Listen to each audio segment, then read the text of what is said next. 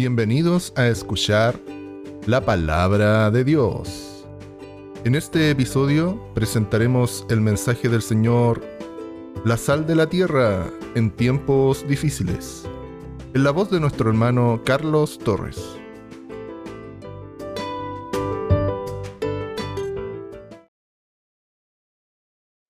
Y el Señor Jesús bendiga a la iglesia, nos bendiga a todos nosotros. Yo estoy eh, contento, agradecido del Señor por, por darme esta nueva oportunidad de, de, poder estar aquí predicando la palabra, el Evangelio a los hermanos, a las personas. Es un agrado para siempre para nosotros de estar haciéndolo eh, de esta forma, amén. Predicando la palabra de nuestro Padre, del Dios de la gloria Santo es el Señor Jesús. Hoy vamos a, a tocar un tema acerca de la sal, hermanos. La sal. ¿Qué es la sal? ¿Qué es la sal, hermanos? Escuchaba eh, este mensaje eh, en la semana, ¿cierto? Este mensaje de la sal en un podcast muy conocido por nosotros, eh, donde el predicador, muy buen amigo mío, decía que nosotros somos la sal de la tierra, ¿cierto? Y, y el predicador nos decía, mientras estábamos escuchando, que nosotros debemos estar gozosos por eso. Debemos estar alegres por eso. Y que debíamos cumplir el propósito de la sal en la tierra. Porque no somos cualquier cosa. Somos la sal de la tierra. Y hoy quiero traerles nuevamente este mensaje. Eh, recordar que no debemos, ¿cierto?, dejar de ser sal en la tierra. Y quiero ponerle un componente especial a este mensaje. Es que no debemos dejar de ser la sal que Dios quiere que seamos en estos tiempos difíciles. Esa sal que Jesús dijo a sus discípulos que debían ser. Quiero invitarles a, que escuchen atentamente, ¿cierto?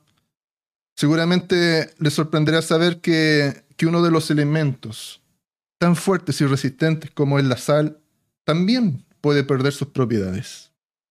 Y quiero alertarles porque por esta razón muchos cristianos y cristianas están sufriendo muchas consecuencias afectados por los problemas, por el estrés, por los conflictos de la vida, pisoteados por el mundo, por el trabajo, por los problemas. Y a la vez quiero, me gustaría que, pusiera atención hasta el final de, esta predicación, pues les voy a advertir de algo que estaba escuchando en la semana también, sobre una enfermedad que, que está atacando al mundo entero, hermanos, una enfermedad que está atacando a las personas y que el mundo lo define dentro del grupo de enfermedades y lo llama salud mental, ¿cierto? Y que a poco a poco está eh, entrando en la vida de los cristianos, en la vida de, los hermanos, de las hermanas, de la iglesia, muy probablemente eh, por dejar de ser la sal que Dios quiere que seamos. Bendito sea el Señor Jesús. La sal de la tierra en días difíciles. Mateo capítulo 5 versículo 13. Quiero que todos ustedes vayan a buscar, vayan a buscar sus Biblias, me acompañen en la lectura.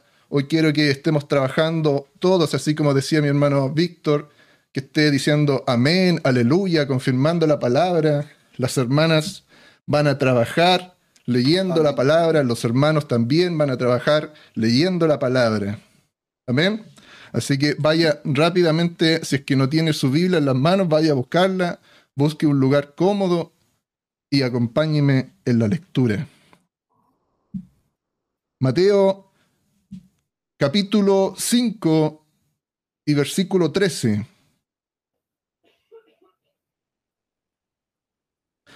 Leo en el nombre del Señor Jesús.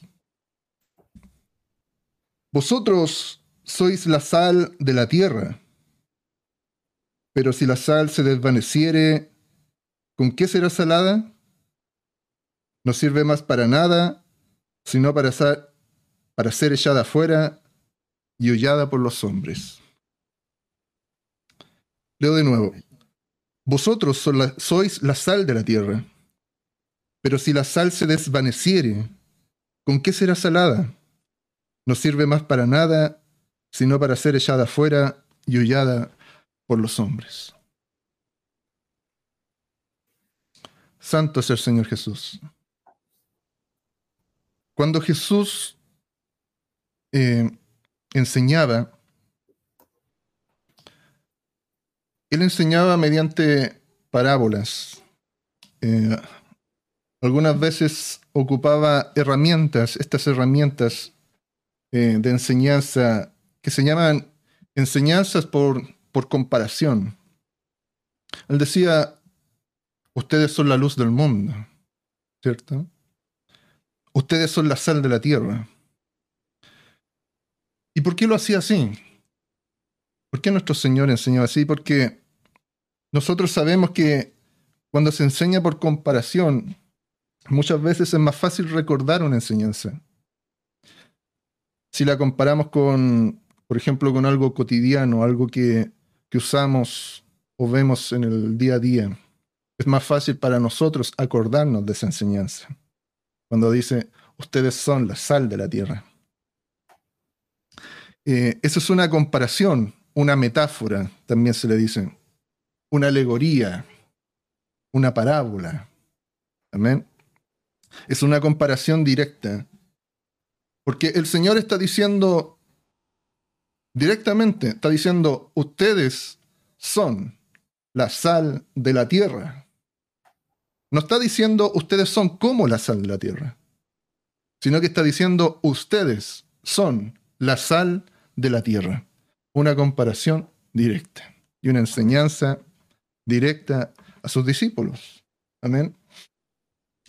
Cuando Jesús dijo esta parábola, nosotros tenemos que entender que había un contexto, un contexto de la sal, ¿cierto?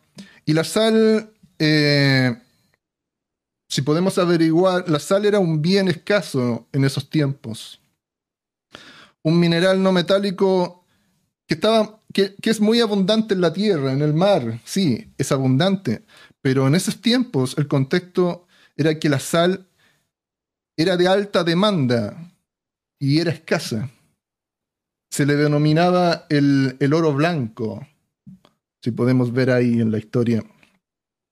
También podemos encontrar que, que Roma, ¿cierto?, pagaba con sal a sus soldados. De ahí usted va a entender el término salario. Y la etimología de la palabra soldado también, que significa pagado con una ración de sal. Soldado y el salario. Soldado también. El soldado era posteriormente una moneda con la que se le pagaba al soldado. Pero entendemos nosotros el contexto que en esos tiempos había con la sal un bien, ¿cierto? Un bien muy escaso. La sal también podemos entender y ver cuando Jesús enseñaba que la sal también se usaba para los caminos, ¿cierto? Usted entenderá que en estos tiempos también se usa para estabilizar los caminos. Eh, en lugares de montaña, por ejemplo, sirve para mantener los caminos libres de la escarcha. Se le echa sal eh, en los caminos por donde la gente anda, por donde los vehículos transitan. En tiempos de Jesús, eh, la, sal que luego se echaba a perder, ¿cierto? Que se desvanecía, eh, se humedecía, ¿cierto? Finalmente terminaba siendo echada a los caminos. Cuánta podemos ver ahí en la historia. Las personas que, encontraban la sal ahí tirada en la tierra, ¿cierto? Podían ir caminando, podían recoger un poco de esa sal, ¿cierto? Y podían saborearla y ver que esa sal ya no tenía sabor. era una sal insípida solo servía para arreglar los caminos. Y de ahí que el Señor dice que cuando la sal pierde su sabor, no sirve ya para nada más que ser echada afuera y ser pisada por las personas. Entonces vemos que, que no es la sal buena la que era hollada por los hombres, sino que la sal que era hollada o pisada por los hombres era la sal que ya estaba mala, que ya estaba insípida, la que se había desvanecido, la que no servía para, para otra cosa. Santo es el Señor. Y nosotros vemos aquí una enseñanza muy importante. La sal era un bien escaso, ¿sí? muy demandado. La sal buena era muy difícil encontrarla. El Señor le decía a sus discípulos, ustedes son la sal de la tierra. La sal buena era muy difícil encontrarla, pero la sal mala, la que se había desvanecido, estaba por todos lados. La sal insípida estaba por todos lados. Cualquiera salía a la calle y encontraba sal ahí en la tierra, porque estaba para arreglar los caminos, tapando los hoyitos, emparejándola. Pero esa sal ya estaba desvanecida. Entonces dígame usted, ¿qué piensa usted que sintieron los discípulos cuando, cuando Jesús les dijo, ustedes son la sal de la tierra? Les dijo, pero cuidado también les dijo. Cuidado con desvanecerse y con hacerse insípidos, porque si lo hacen, no van a servir para nada más que ser echados afuera y ser pisoteados por el mundo. Evidentemente el Señor quería darles un claro mensaje a sus discípulos y a nosotros en estos tiempos también. También la sal, antes que, que fuera usada ya para los fines que, les señalaba anteriormente, eh, también está la sal tiene una característica y la usaban mucho las personas para preservar los alimentos. La sal tiene características muy fuertes de preservamiento contra las bacterias, contra, contra los agentes que, que descomponen los alimentos, ¿cierto? Em, por ejemplo, podemos ver los que han ido al campo cuando matan un animalito por ahí. Y nosotros sabemos que en el campo la gente no tiene refrigeradores. En lugares muy, muy lejanos muchas veces no tienen ni siquiera electricidad.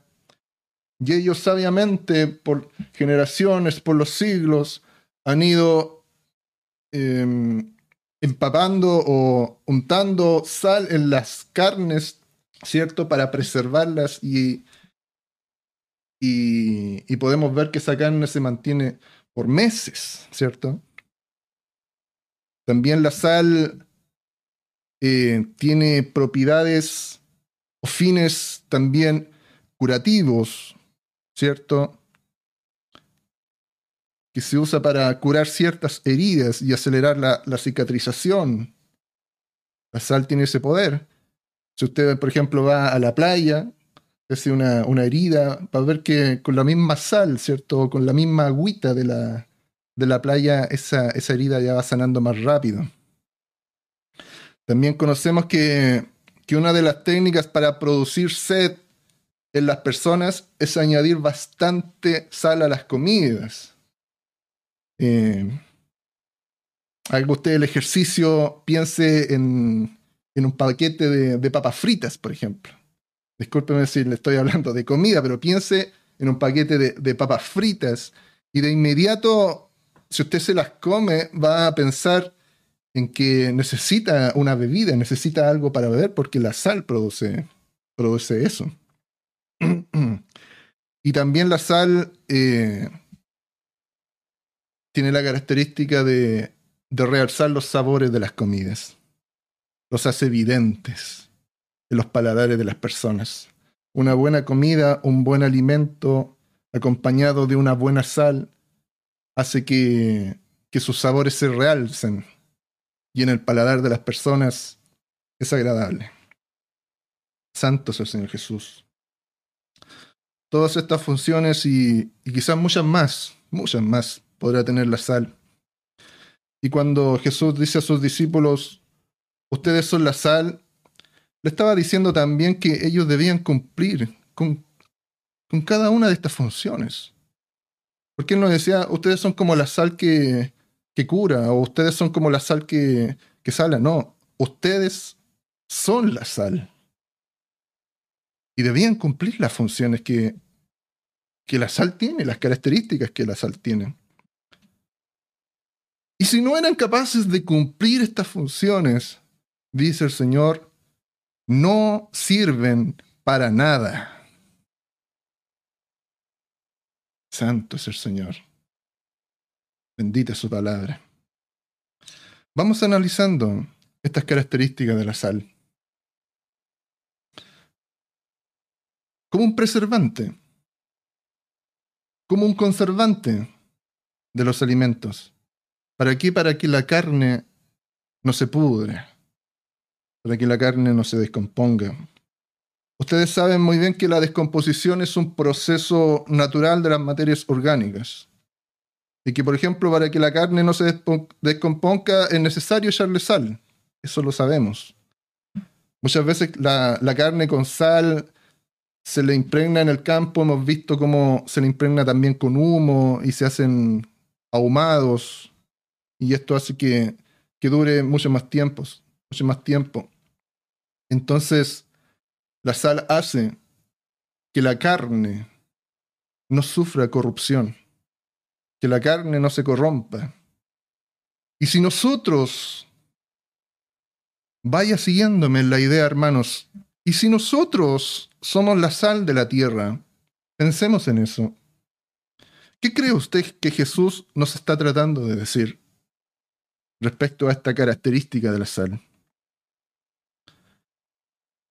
Esta corrupción, hermanos, del mundo, esta corrupción que hay en el mundo, que cada vez avanza más y más sobre este mundo,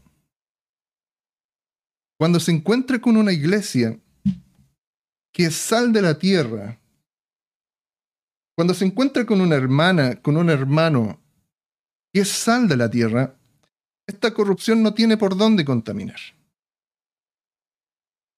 La iglesia ha sido dejada en la tierra. Tú y yo hemos sido dejados en este mundo como un escudo en contra de la corrupción de Satanás. Santo es el Señor Jesús. Entonces, ¿qué pasa cuando vemos que en el mundo, con nuestros vecinos, con nuestros compañeros. Vemos en la tele, sí, es evidente, evidente.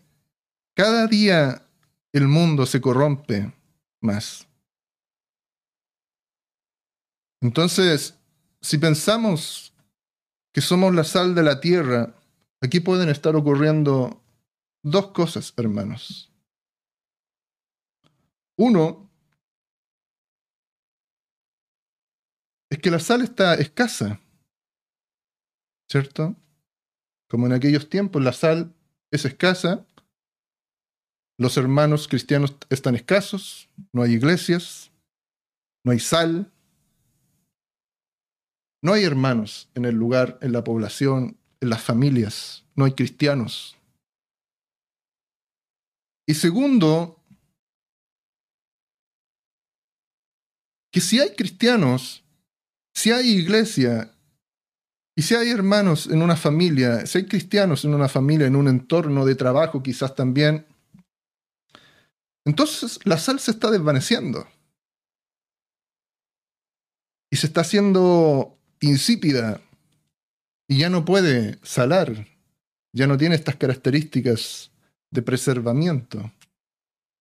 Si en el campo a una carne le echan una sal que está mala y que ya está insípida, a los días ya va a ir viendo que esa carne comienza a descomponerse y esa sal ya no está sirviendo. Todos los días vemos cómo la maldad ha ido aumentando, hermanos. Hemos predicado, si ustedes pueden escuchar predicaciones antiguas, más atrás, acerca de cómo viene la maldad a las personas. de dónde viene el pecado. Lo hemos hablado, lo conocemos, lo sabemos. Cada día vemos en las noticias cómo crece sin control alguno. Cómo la maldad está tomando dominio de nuestros vecinos, de nuestros amigos, nuestras, nuestras familias, ¿cierto? Y de alguna forma quiero, no quiero decirlo así, quiero, quiero cambiarle la forma en, la que lo voy a decir. No como que la maldad está teniendo más poder. Porque de ninguna manera la maldad va a tener más poder. De ninguna manera las tinieblas van a ser más poderosas. Porque muchas veces como que decimos que la maldad se está como fortaleciendo, como que está teniendo más poder. Sino que es una iglesia.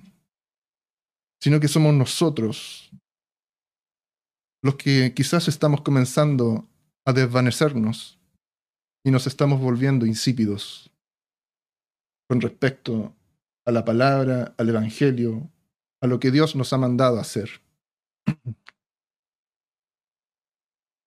Pregúntese usted mismo, hermano. Cuestiónese usted mismo.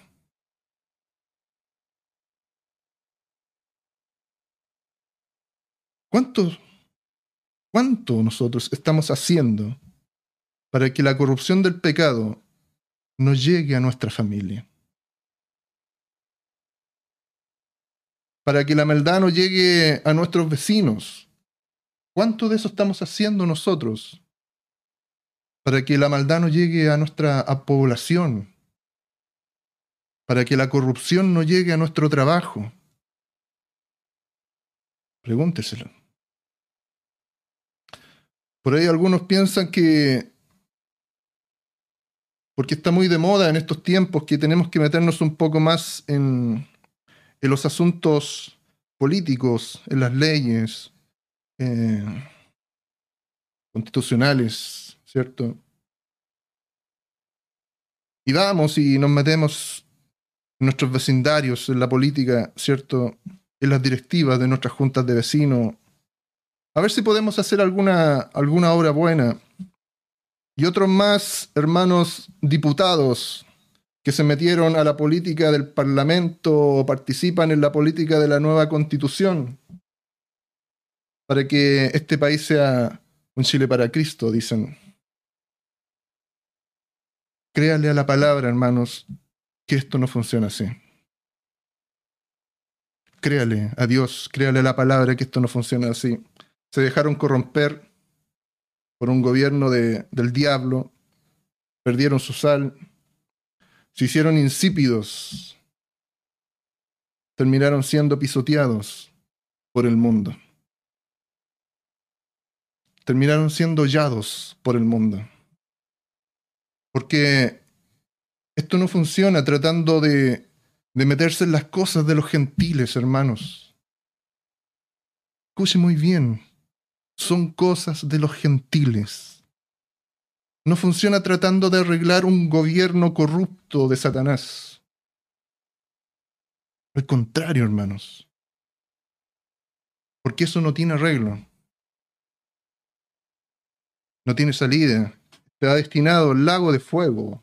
Todos nosotros lo sabemos. No hay arreglo por ese lado. No hay bien que venga por ese lado. Esto, hermanos, funciona predicando el Evangelio. Predicando el Evangelio, hermanos. Funciona conservando la santidad. Así funciona esto. Es así como la iglesia resiste a la corrupción. para que por, por el poder del Evangelio, hermanos, por el poder de la palabra de Dios, la gente salga de esa corrupción y pueda ser salva.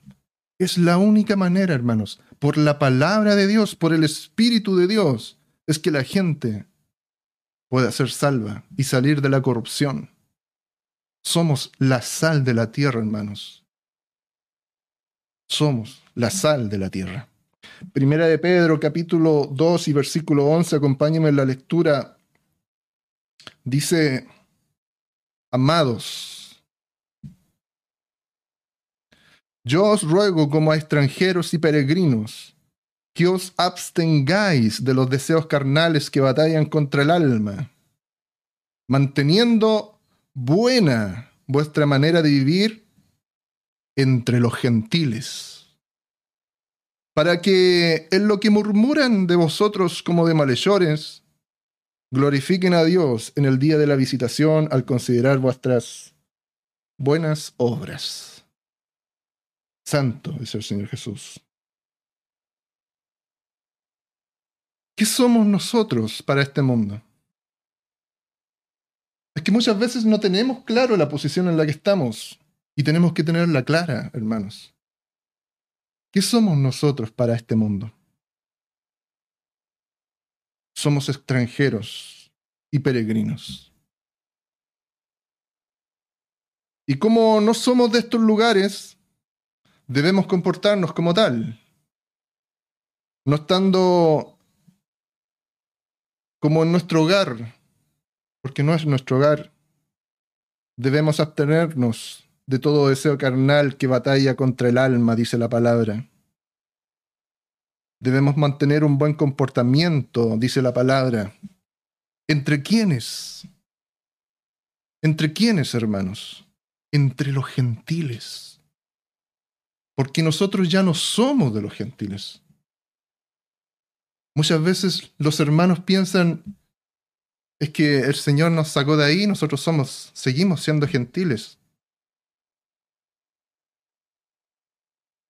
No somos de los gentiles.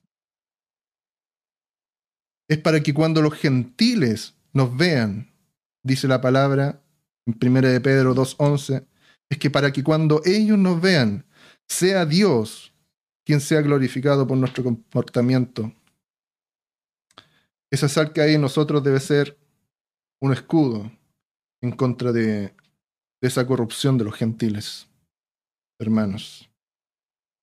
Lleno de corrupción, lleno de pecado, un mundo lleno de maldad. Pero nosotros somos los que estamos aquí, llamados a predicar el Evangelio, hermanos, porque nosotros somos la sal. Tú eres la sal de que habla Jesús. Santo es el Señor Jesús. Somos extranjeros y peregrinos, hermanos. La Biblia, la escritura, podemos identificar en estos últimos tiempos tres pueblos, ¿cierto? Israel, los gentiles, la iglesia. Israel, la iglesia, los gentiles. No hay judíos medios cristianos, no hay gentiles medios cristianos. No existe eso, hermanos. Si el Señor nos sacó de allá, ya no somos de los gentiles. Somos iglesia, somos sus hijos, somos sal de la tierra, para gloria de Dios. Bendito sea el Señor Jesús. Segunda de Timoteo capítulo 4 y versículo 1, dice la palabra, te encarezco delante de Dios y del Señor Jesucristo, que juzgará a los vivos y a los muertos en su manifestación y en su reino, que prediques la palabra, que instes a tiempo y fuera de tiempo, redarguye, reprende, exhorta con toda paciencia y doctrina. Amén. Es cierto, hermanos. Es cierto que, debemos orar, ¿cierto? Para que las personas se, se arrepientan de sus pecados. Tenemos que estar atentos a eso. es muy bueno hacerlo así. Es cierto que muchas veces debemos soportar muchas cosas que van en contra de los principios y valores que nos enseña nuestro Señor. Lo tenemos que soportar porque estamos aquí en este mundo, están ocurriendo esas cosas, la corrupción está avanzando, vivimos en un mundo de pecado, debemos tener mucha paciencia, pero escúcheme muy bien esto, no paciencia con el pecado. No hay que tener paciencia con el pecado. No hay que tener paciencia con quienes practican el pecado, sino que paciencia para predicar con doctrina, para instar, dice la palabra, en buen tiempo, pero también en mal tiempo. Para que instes a tiempo y fuera de tiempo, dice la palabra. Para que el efecto que nosotros podamos dar como la sal que nosotros somos, pueda alcanzar, poder alcanzarlos a ellos y librarlos de la corrupción del pecado, debemos predicar a tiempo, pero también fuera de tiempo. También fuera de tiempo. Debemos predicar en buen tiempo, pero también en mal tiempo. Muchas veces dicen, no, es que, ¿sabes? No es el momento de hablar. No es el momento, no es el tiempo. Por favor, dímelo en otro momento. Tú insiste, hermano. Insiste, insiste. Algunos dicen, no entres en discusión. ¿Para qué vas a entrar en eso? La palabra dice, redarguye. Redarguye, redarguye. Discute, refuta, rebate, objeta, reprende y exhorta con paciencia con aguante, con entereza y con doctrina. Predica la palabra, hermanos. Predica la palabra. No te canses de predicar la palabra. Sé insistente, sé perseverante, con paciencia, ten paciencia en predicar la palabra. Con entereza y con doctrina también dice la palabra. Somos la sal de la tierra. Hay que llevar la palabra. Somos la sal de esta tierra. La palabra tiene un poder contra la corrupción. Es la palabra de Dios. Es esa palabra la que nos salvó a todos nosotros. En la corrupción en donde estábamos antes, de allí nos sacó la palabra de Dios. Y hoy nosotros tenemos esa sal del Evangelio.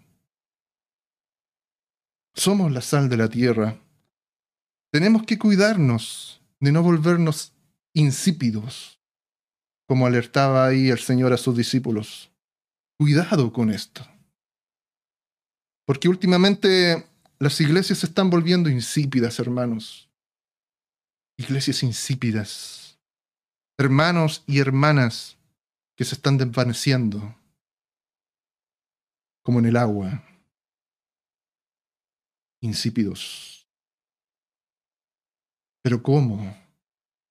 Me preguntará usted, ¿cómo está pasando esto? Es muy simple, hermanos. Analice, piense. Piense cómo está influyendo la iglesia en este mundo. ¿Cómo está influyendo una iglesia de Cristo, estandarte y baluarte de la verdad en este mundo? Cuando la iglesia debiera estar influyendo en este mundo, la palabra dice también, ustedes son la luz del mundo. La iglesia debería ser luz del mundo, con palabra, buena conducta, predicando el Evangelio. Vemos que, al contrario, hoy vemos cómo el mundo está influyendo en las iglesias. Y con esto se va perdiendo el poder de detener la corrupción. Porque vemos que al parecer el mundo está avanzando más dentro de la iglesia que la iglesia en el mundo.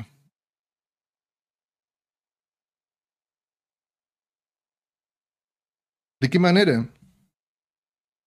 Hoy vemos la manera. ¿Cómo influyen, por ejemplo, las festividades dentro de la iglesia? cómo,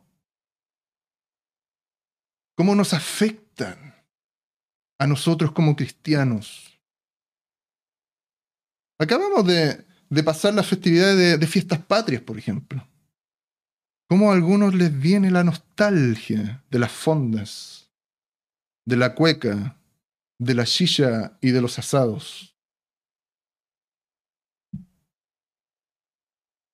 Estamos próximos también a fiestas como el Halloween. Yo creo que todos han escuchado. Y vemos niñitos disfrazados de, arañitas, de duendes, etc. Y buscan dulces por la tarde, de noche, o, los mismos padres le traen dulces también. Qué tierno, qué tierno, qué inocente, qué bonito todo eso. Pero no para nosotros. No para la iglesia, para los gentiles, no para la iglesia no para un cristiano una familia cristiana. Para los ojos de Jesús eso es abominable. ¿Y para qué hablar de, las fiestas que vienen más adelante? De la Pascua, Navidad, Año Nuevo. Pero algunos dicen por ahí y siguen diciendo, es que la diferencia la haces como tú celebras. Esa es la, la diferencia. Pero el Señor dice que la diferencia la hace la santidad apártate. Vive en este mundo como un peregrino. No te mezcles con los gentiles. No te mezcles con sus tradiciones, con sus fiestas. Mantén una buena conducta. Somos sal de la tierra. Dígame usted cómo va quedando la sal de un cristiano que se mezcla con la humedad, con el moho, con el orín, con el pecado de este mundo. Dígame usted cómo va quedando esa sal. Piense. Te vuelves un cristiano desvanecido. Te vuelves un cristiano insípido. Jesús dijo que tales cristianos ya no sirven para nada. Y terminan siendo pisoteados, considerando, considerados como un mal para esta sociedad una persona que, que tiene mal testimonio. Por eso hay tanta gente por ahí diciendo, yo no creo el Evangelio. Es por eso que mucha gente anda incrédula, porque los tales que predican vienen a ser peores que a los que se les debe predicar. Porque van el fin de semana a las iglesias, pero el resto de los días viven como gentiles. Como que nunca hubieran salido de los gentiles. Dicen esto porque aquel que les predica ahí, en las iglesias, va a las mismas fondas que todos van. O que el que predica dice los mismos garabatos que todos dicen o que cuando tiene sus fiestas pone la, la misma música que todos escuchan, hasta las 5 de la mañana, por ahí algunos, se emborracha o le pega a su esposa, tantas cosas, tantas cosas. Se han desvanecido, se han vuelto insípidos, han terminado siendo pisoteados por este mundo cristianos y cristianas insípidas, insípidos que han terminado siendo hollados por los gentiles. ¿Estamos nosotros, hermanos, cumpliendo la función de la sal? Vemos cómo constantemente la maldad está entrando en los lugares donde estamos, en los trabajos, en los colegios, en nuestra familia. ¿Qué estamos haciendo? ¿Estamos diciendo algo? ¿Tenemos miedo de decir algo? Nos estamos deshaciendo. La sal que está en nuestras vidas se está volviendo insípida. Pero alguno dirá, yo sirvo a mi Señor de otras formas, yo publico videos en YouTube, yo grabo canciones, yo asisto a las reuniones de la iglesia y me siento a escuchar, etcétera, etcétera. Pero perdón, hermanos, esa función estará muy bonita, pero si perdiste la función de la sal, ya no sirves para el reino de Dios. Te haces insípido y ya no sirves para nada. Mira las leyes, mira, mira las noticias. Mira las leyes que se están aprobando en el mundo entero. Algunos países antes y después otros vienen y los siguen. Pero fíjate, aprobada la ley de aborto, aprobada la ley de matrimonio igualitario, aprobada la ley de eutanasia, aprobada la ley de matrimonio entre adultos y menores, pedofilia permitida, prostitución permitida, ley de drogas permitidas, etcétera, etcétera, etcétera. En ese mundo estamos viviendo, hermanos. Los últimos tiempos, la maldad se está aumentando. En ese mundo en el que precisamente estamos viviendo ahora, hermanos. Entonces, así las cosas, así las cosas, hermanos. Usted se preguntará, ¿y por qué el Señor no nos saca de aquí? ¿Por qué el Señor no nos saca de aquí y termina con este mundo así como sacó a Lot? Lo sacó de allá de, Sodoma y de Gomorra y los destruyó. Quizá porque Dios quiere que seamos la sal de, esta tierra. Quizá porque el Señor quiere que seamos la sal que, que Él nos mandó ser. He conversado con, con, con hermanos, ¿cierto? Con mis amigos al interior de la iglesia y he visto cómo, cómo se ha ido relativizando el pecado. Pues lo que antes era pecado ya es un poco más aceptado en estos tiempos. A todo nivel, a todo nivel, hermanos. Con la música que el Hijo de Dios escucha, con la vestimenta como los jóvenes se están vistiendo, con las palabras que un Hijo de Dios habla, la forma en que habla, lo que ve y lo que escucha en televisión, en Netflix, por ejemplo, las películas que ve la pudrición que hay en Netflix. Películas que van totalmente en contra de la doctrina de Dios. Esa industria es la que la iglesia está pagando y está pagando una suscripción para apoyar esa industria. Esos son los tiempos que la iglesia está viviendo, hermanos. Así las cosas. Otra función que tiene la sal, hermanos, si usted se, se habrá dado cuenta, la sal irrita. Irrita la sal. Irrita el contacto de las heridas. Pero ¿sabe cuál es su función? Porque muchas veces las personas ven los derivados. La función de la sal es que las heridas se sanen. Sí, irrita mucho, duele. Eso es lo que reclama la gente. Pero la intención es que las heridas sean sanadas. Cuando usted pone sal en una herida, se produce un fenómeno físico que se llama osmosis, que hace que a través de, de una membrana semipermeable pase el líquido, en este caso desde el interior hacia el exterior, limpiando y secando el lugar, acelerando así la, la cicatrización. Por eso usted verá que cuando va a la playa y se expone a ese aire marino, a esa sal, a esa agua marina, y si usted tiene alguna herida, algún raspellón, esas, esas heridas sanan más rápidamente.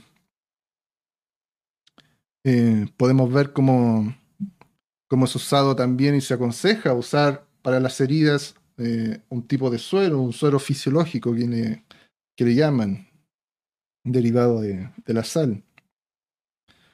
Entonces entendemos, hermanos, que la sal tiene un propósito, un poder curativo. ¿Arde? Sí, arde mucho, pero sana. Hoy en día hay muchos que, que se confunden con esto. Y se les olvida la escritura y piensan que Jesús dijo, ustedes son el azúcar del mundo. Y predican eh, que debemos ser dulces nosotros con nuestras palabras, que debemos ser un poco cariñositos con las personas. Y es verdad, esto es muy cierto, hermanos. Si no es nada del otro mundo, todo esto lo sabemos. A la gente le gusta lo dulce. Desde el más chico al más grande, les gusta lo dulce. Y por eso es que las iglesias hoy en día predican mensajes cargados de, mucha dulzura. Oye, la palabra está un poco fuerte. Pásame el endulzante. Azúcar, por favor. Pero nadie quiere que se les predique con sal. Y los predicadores están cambiando su sal, ya no hay sal. Pero cuando algún predicador habla con sal para sanar las heridas, la gente salta, salta de dolor. Porque la sal arde en quienes tienen heridas del pecado. Jeremías capítulo 6 y versículo 13, acompáñeme ahí en la lectura. Dice la palabra porque desde el más chico de ellos hasta el más grande, cada uno sigue la avaricia, y desde el profeta hasta el sacerdote, todos son engañadores y curan la herida de mi pueblo con liviandad, diciendo paz, paz, y no hay paz. ¿Se han avergonzado de haber hecho abominación? Ciertamente no se han avergonzado, ni aún saben tener vergüenza, por tanto caerán entre los que caigan, cuando los castigue caerán, dice Jehová. Porque cuando hay pecado, hermanos, cuando hay pecado en las gentes, hay heridas que deben ser sanadas. Hay heridas por pecado, hermanos. Pero no se sanarán diciendo todo está bien. Así como decía la palabra ahí en Jeremías. No se sanarán diciendo todo está bien. Dios te sigue amando, hermano. En un mundo lleno de corrupción, de pecado, evidentemente lleno de maldad, no se van a sanar de esa forma diciendo, Dios te sigue amando, Dios te acepta así, ven a oír que Dios no tiene nada en contra de tu pecado, como dice la escritura, y curan la herida de mi pueblo con liviandad, diciendo paz, paz, y no hay paz. ¿Por qué en estos tiempos los mensajes no son más conciliadores? Dicen algunos. Otros, ¿por qué no se unen las doctrinas de las iglesias? Tienen que unirse, dicen otros. Dicen, otros dicen, las personas ya saben, ya saben que son pecadoras. ¿Por qué tenemos que estarles diciendo, salgan del pecado si cada uno sabe su problema? Eso lo saben, no necesitan escuchar un mensaje contra el pecado. Muchos están predicando así de esa forma. Pero la verdad es que en los últimos tiempos, hermanos, los tiempos que estamos viviendo, urge anunciar la verdad. Urge, hermanos, anunciar la verdad y predicar en contra de esto, del pecado. Porque los que dicen que saben, los que supuestamente saben, no saben nada de lo que vendrá sobre la tierra. No saben nada de lo que vendrá sobre la tierra. Sucede que muchos ahora andan asustados. ¿Se ha dado cuenta usted eh, el cambio climático que estamos viviendo? Muchos andan asustados por las temperaturas en la Tierra. Estado de ebullición le llaman, le está llamando el mundo, estado de ebullición. Imagínense que si hace tiempo atrás, poquito tiempo atrás, le llamaban calentamiento global, el tiempo ha ido avanzando tan. Ahora le llaman estado de ebullición. Y muchos dicen, ¿no será este el fin del mundo? Los compañeros en los trabajos, en las escuelas, quizás dicen por, por broma. Otros sí están preocupados, dicen, oye, las cosas que están pasando, ¿no será este el fin del mundo? Dicen las personas. La gente anda asustada por esto y los cristianos que entendemos los tiempos estamos de brazos caídos, con una sal a punto de desvanecerse. Es precisamente, hermanos, en estos tiempos cuando hay que predicar con poder y con doctrina, con poder y con doctrina, con sal que arde la herida del pecado, que penetra hasta el alma, como dice la palabra, pero aquí al final es salvación para los que creen a la palabra.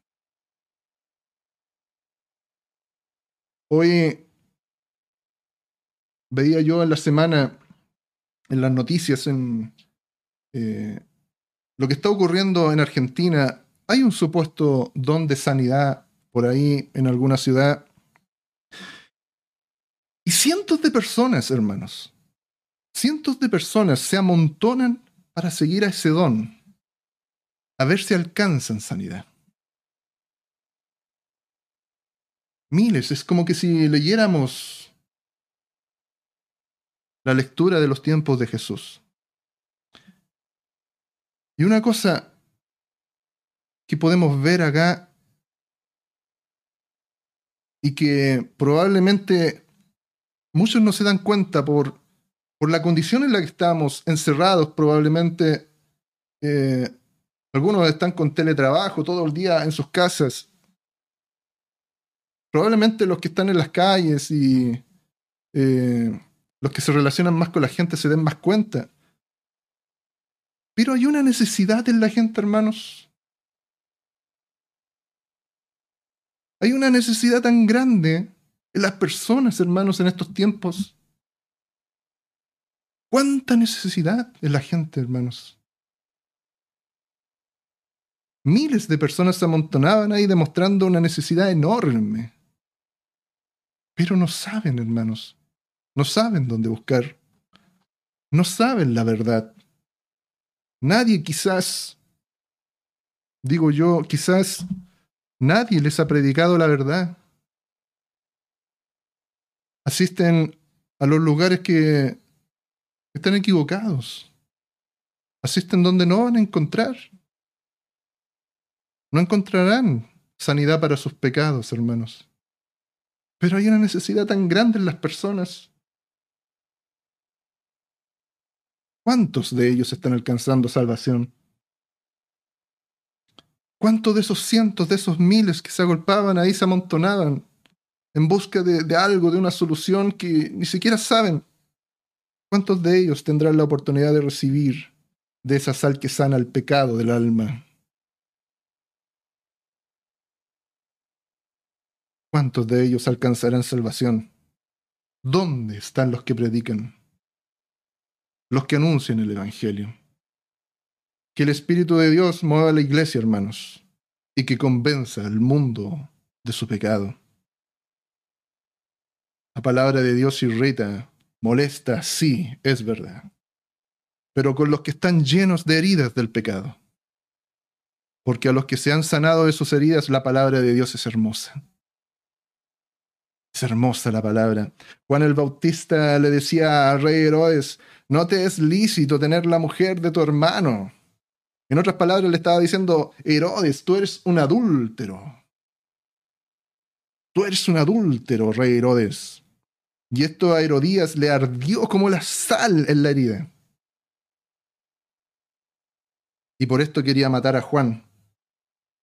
Pero cuando alguien deja entrar la sal, de la palabra de Dios a su vida es para sanar el alma, hermanos. Es para salvarlo del pecado.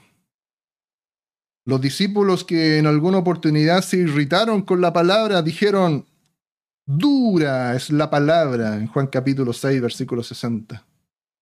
Oh Señor, dura es esta palabra, ¿quién la puede oír?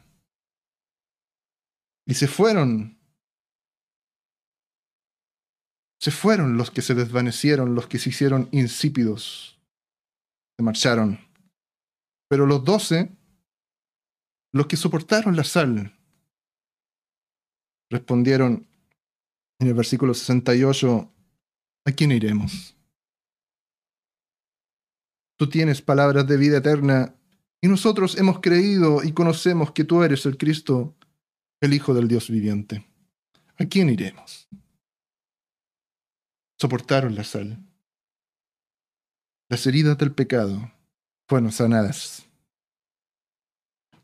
Hebreos capítulo 4 y versículo 12 dice, porque la palabra de Dios es viva y es eficaz, y más cortante que toda espada de dos filos, dice la palabra, y penetra hasta partir el alma y el espíritu, las coyunturas y los tuétanos, y discierne los pensamientos y las intenciones del corazón. Y no hay cosa creada que no sea manifiesta en su presencia. Antes bien, todas las cosas que están desnudas y abiertas a los ojos de aquel a quien tenemos que dar cuenta. Antes bien, todas las cosas están desnudas y abiertas a los ojos de aquel a quien tenemos que dar cuenta.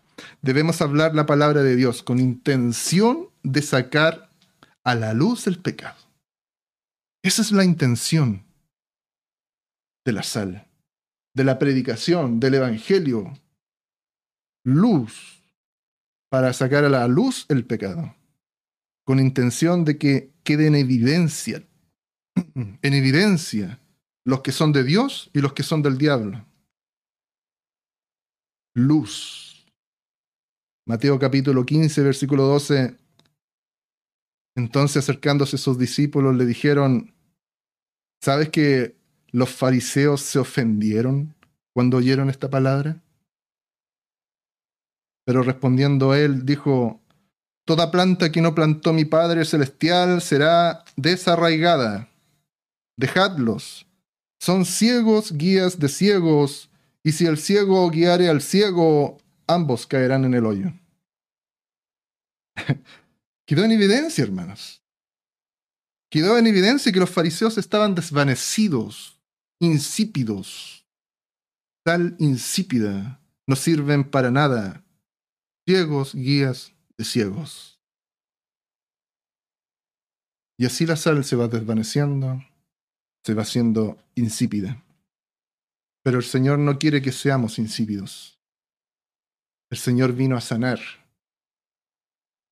¿Qué vino a hacer el Señor? Vino a sanar, a liberar, a dar vista a los ciegos.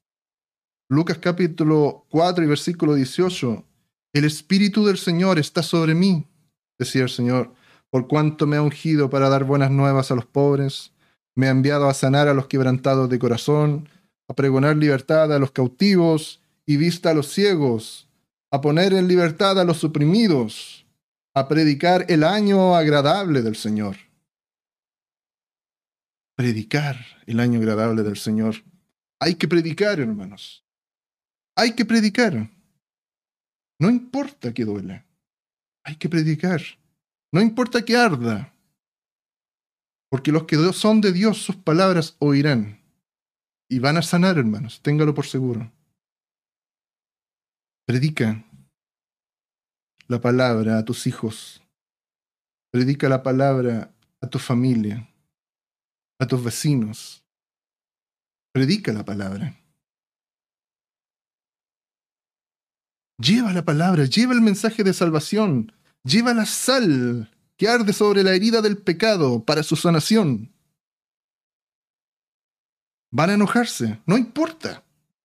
Les va a doler, no importa. Van a gritar, no importa. Porque un día esas heridas, hermanos, del pecado van a comenzar a sanar. Pero tienes que ser perseverante, perseverante en la predicación, perseverante con la sal. Debes colocar sal todos los días. Colocar sal sobre las heridas de la corrupción, sobre el pecado. Padres, en la mesa hablen de la palabra de Dios a sus hijos, para que así se cumpla la palabra, tú y tu casa sirvan al Señor. Predica la palabra. Colosenses capítulo 4 y versículo 6. Sea vuestra palabra siempre con gracia, sazonada con sal, para que sepáis cómo debéis responder a cada uno. Tus palabras deben contener sal, dice la palabra. Algunos dirán, es que la palabra hiere mucho a las personas. Hemos visto cómo muchos se han ido heridos, enojados, en desacuerdo con la palabra. Yo les digo, hermanos, no han entendido nada. Los que dicen tales cosas no han entendido nada porque la palabra de Dios no ha venido a herir a las personas. La palabra de Dios no ha venido a azotar a las personas, sino que ha venido a sanar, a declarar liberación, a dar vista a los ciegos. El que hiere y hace daño es otro. Es Satanás y el pecado que corrompe y hiere el alma de las personas. Ese es el que causa la herida. No se confunda, hermanos, porque el enemigo está trabajando para que muchos se confundan con esto. La palabra de Dios no hiere a las personas. La palabra de Dios puede molestar a muchos, sí, que pueden tener ahí heridas expuestas del pecado. Pero la palabra de Dios es para sanar las heridas del pecado. Otra función de, de la sal, hermanos, es que la sal tiene un propósito para aquel que escucha y luego es sanado. Eh, esa persona quiere seguir escuchando la palabra de Dios. ¿Sabe cómo se llama eso? Eso se llama sed. Sed de palabra. Produce sed. El trabajo del Evangelio, del predicador lleno del Espíritu Santo, es que pueda convencer al mundo de pecado y que esto produzca sed y hambre en las personas por la palabra de Dios. Muchos necesitados por ahí, como veíamos, se montonaban, muchos necesitados de algo que ni siquiera saben, no conocen, pero necesitan, están necesitados. Buscan y buscan. El Espíritu Santo es el que convence al mundo de qué es lo que tiene necesidad. Necesidad de Dios. Necesidad de perdón. De perdón de pecados. De sanidad de la herida del pecado. De la llaga podrida que ha causado Satanás en el mundo, en las personas. Necesidad de salvación. Mateo capítulo 5, versículo 6 dice, Bienaventurados los que tienen hambre y sed de justicia, porque ellos serán saciados. Bendita es la palabra del Señor. Si la gente ya no tiene sed, es porque nosotros quizás no, no estamos presentes cuando debiéramos estar presentes predicando la palabra. O si quizás estamos presentes, entonces nos estamos desvaneciendo y ya casi no estamos sirviendo para nada. Insípidos. Hermano, hermana, que no falte sal a tu predicación. Que no falte sal a tu vida. Prepárate para predicar, prepárate. No seas flojo con la lectura. Prepárate. Con la meditación, la oración, hermano, el ayuno. Prepárate. No te pares aquí a decir lo que salga, a ver lo que lo que suceda. Llénate primero del Espíritu de Dios. Llénate primero de su palabra. Ora, ayuna, santifícate, guarda tu santidad. Es el Espíritu de Dios el que convence al mundo, el que sala, el que sana, el que libera los corazones. Es el Espíritu de Dios. Otra, otra función que tiene la sal es que la sal realza el sabor de algo que es bueno para el cuerpo, como el alimento. Pero ¿qué pasa cuando el alimento lo, acompañamos con una sal que, que no es sal? Una biosal, por ejemplo. ¿O qué tal si acompañamos la comida con una sal que ya se desvaneció? una sal que ya se hizo insípida. Eso pasa cuando un cristiano que se ha desvanecido, que se ha hecho insípido, intenta predicar la palabra de Dios. Como algunos sabrán, la sal no tiene fecha de vencimiento. Vaya a buscar ahí al... Quizás muchos por ahí ya tenían paquetes de sal por años. No vence. La sal es un elemento fuerte, es un elemento resistente. Em, si usted ve, por ejemplo, en el paquete, no, no dice una vez abierta consuma antes de seis meses, como muchos productos por ahí. La sal tiene esa característica, que no vence. Pero sí tiene una cosa, que no debe almacenarse en un lugar húmedo, porque si la sal se humedece, se desvanece y ya no se puede recuperar. Y usted entenderá a qué me refiero. Por eso nosotros, como somos la sal, no podemos contaminarnos con nada, hermanos. Como nosotros, que somos la sal. No es que seamos como la sal, sino que somos la sal. No podemos contaminarnos con nada. Debemos guardarnos de la humedad, de las sombras de este mundo, de la humedad del pecado de este mundo. No debemos contaminarnos. Santifícate, hermanos. Guarda tu santidad, porque si tu alma se contamina, perderás las características de la sal y ya no servirás para nada más. Por eso es importante predicar la palabra con santidad de Cristo. Hay que predicar la palabra con santidad, no contaminado con malos pensamientos, no contaminado con el mundo, porque si así lo estás haciendo, la palabra que sale de tu boca podría estar saliendo contaminada. Y ya no es sana doctrina. No sirves para predicar la palabra. La sal se lleva bien con la buena comida.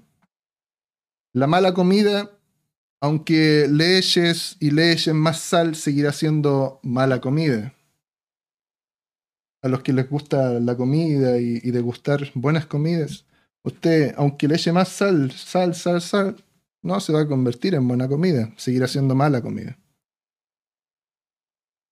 El Hijo de Dios sabe reconocer la palabra del Padre. El Hijo de Dios sabe reconocer la voz de su Señor. Las ovejas conocen la voz de su pastor. Degusta el alimento que te da Dios. Disfruta ese alimento que te da Jesús. Salmo 34, 8. Gustad y ve que es bueno Jehová, dice la palabra. Dichoso el hombre que confía en él. Gustad y ve que es bueno Jehová, dice la palabra en Salmos 34, 8. Hermanos, no te dejes corromper por el mal que puede haber en este mundo. ¿Estás siendo tú sal de este mundo? La pregunta. ¿Estamos siendo la sal de este mundo? ¿Estamos cumpliendo el propósito de la sal para este mundo? Hebreos capítulo 10 y versículo 39.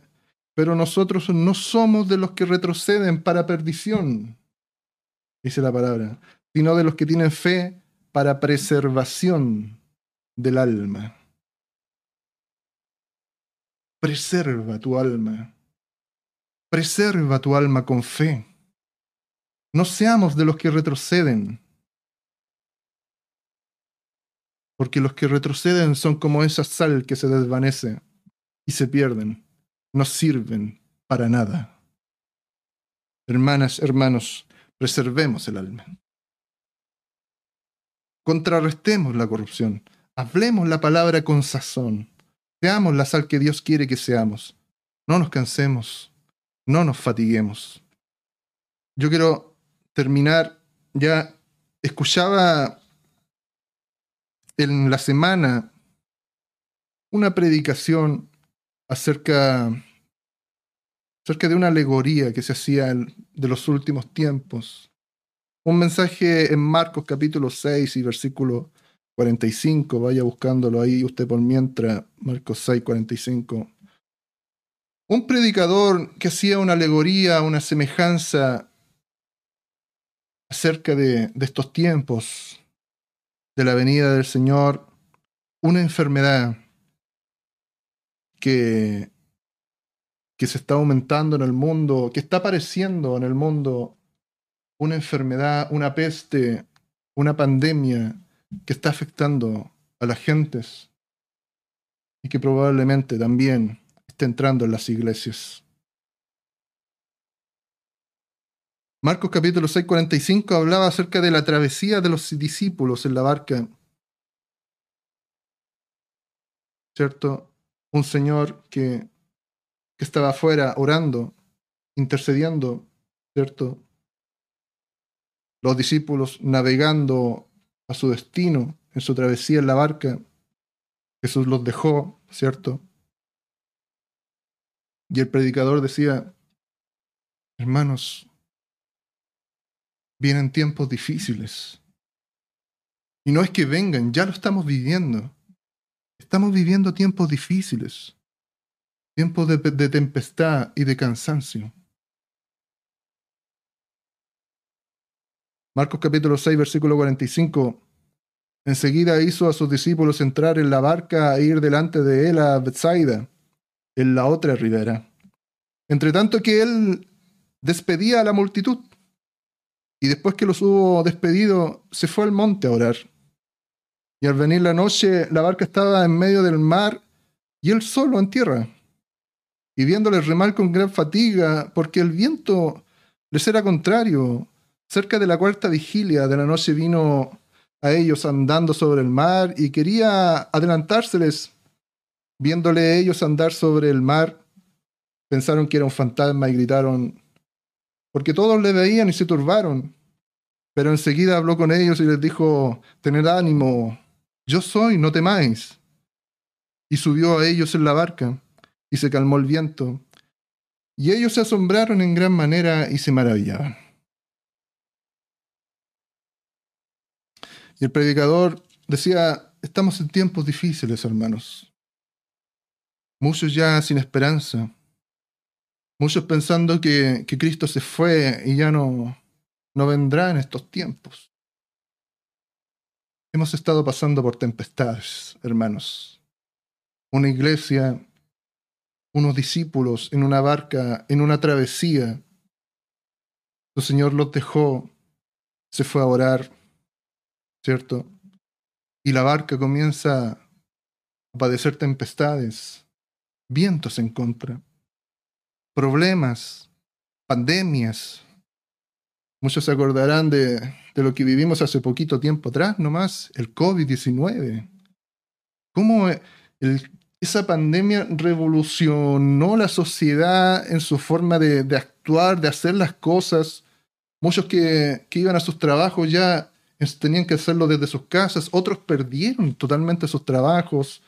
Teníamos que pedir permiso para salir a comprar el pan, encerrados en las casas problemas sociales, violencia social, crisis, hambre, inflación, problemas económicos. Muchos por ahí están diciendo que los próximos eventos catastróficos para la Tierra son el fuego y el hambre. La gente va a empezar a morir quemada y va a morir hambrienta.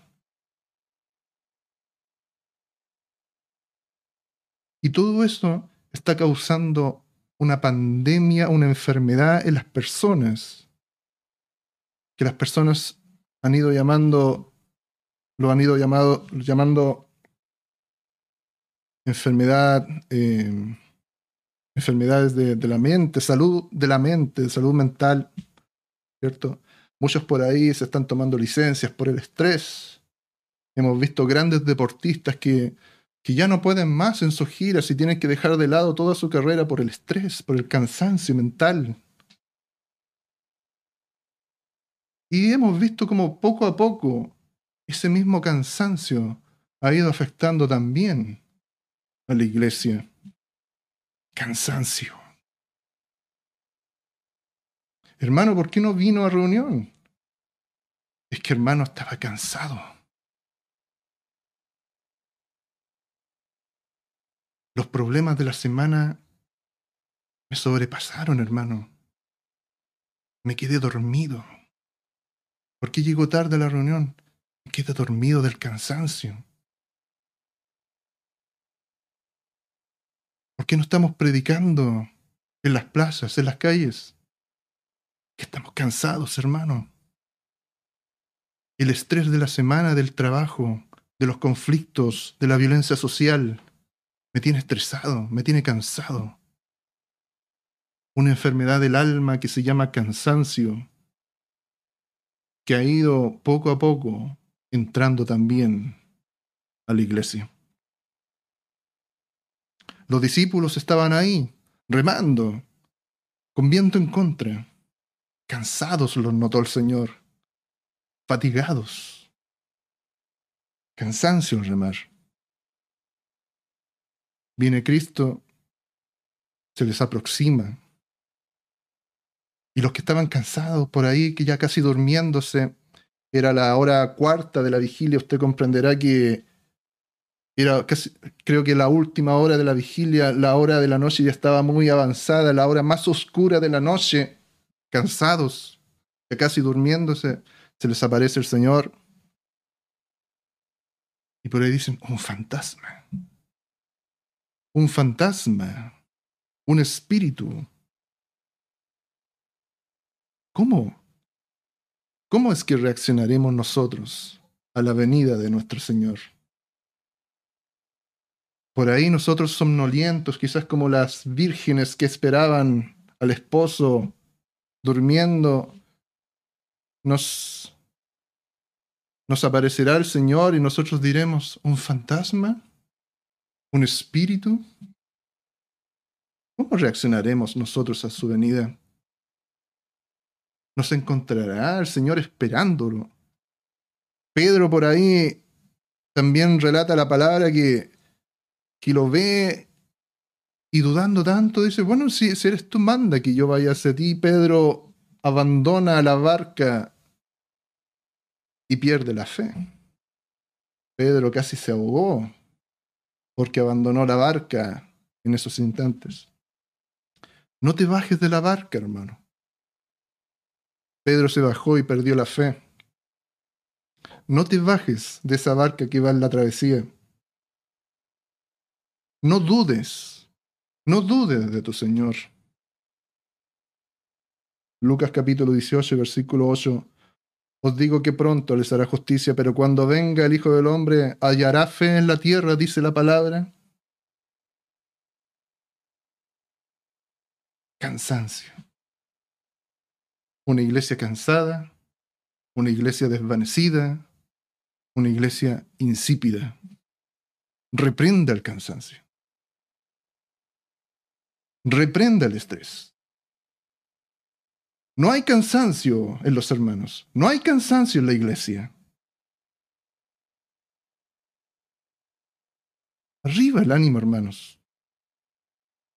Arriba el ánimo. Levántate, iglesia, con poder. Somos, seamos la sal que Jesús quiere que seamos. Confirme la palabra, diga amén, diga gloria a Dios. Despierte de su sueño. Jesús quiere que seamos esa sal que nos mandó a. No andemos cansados, no perdamos la fe. Amén. Bendito sea el Señor Jesús. Amén.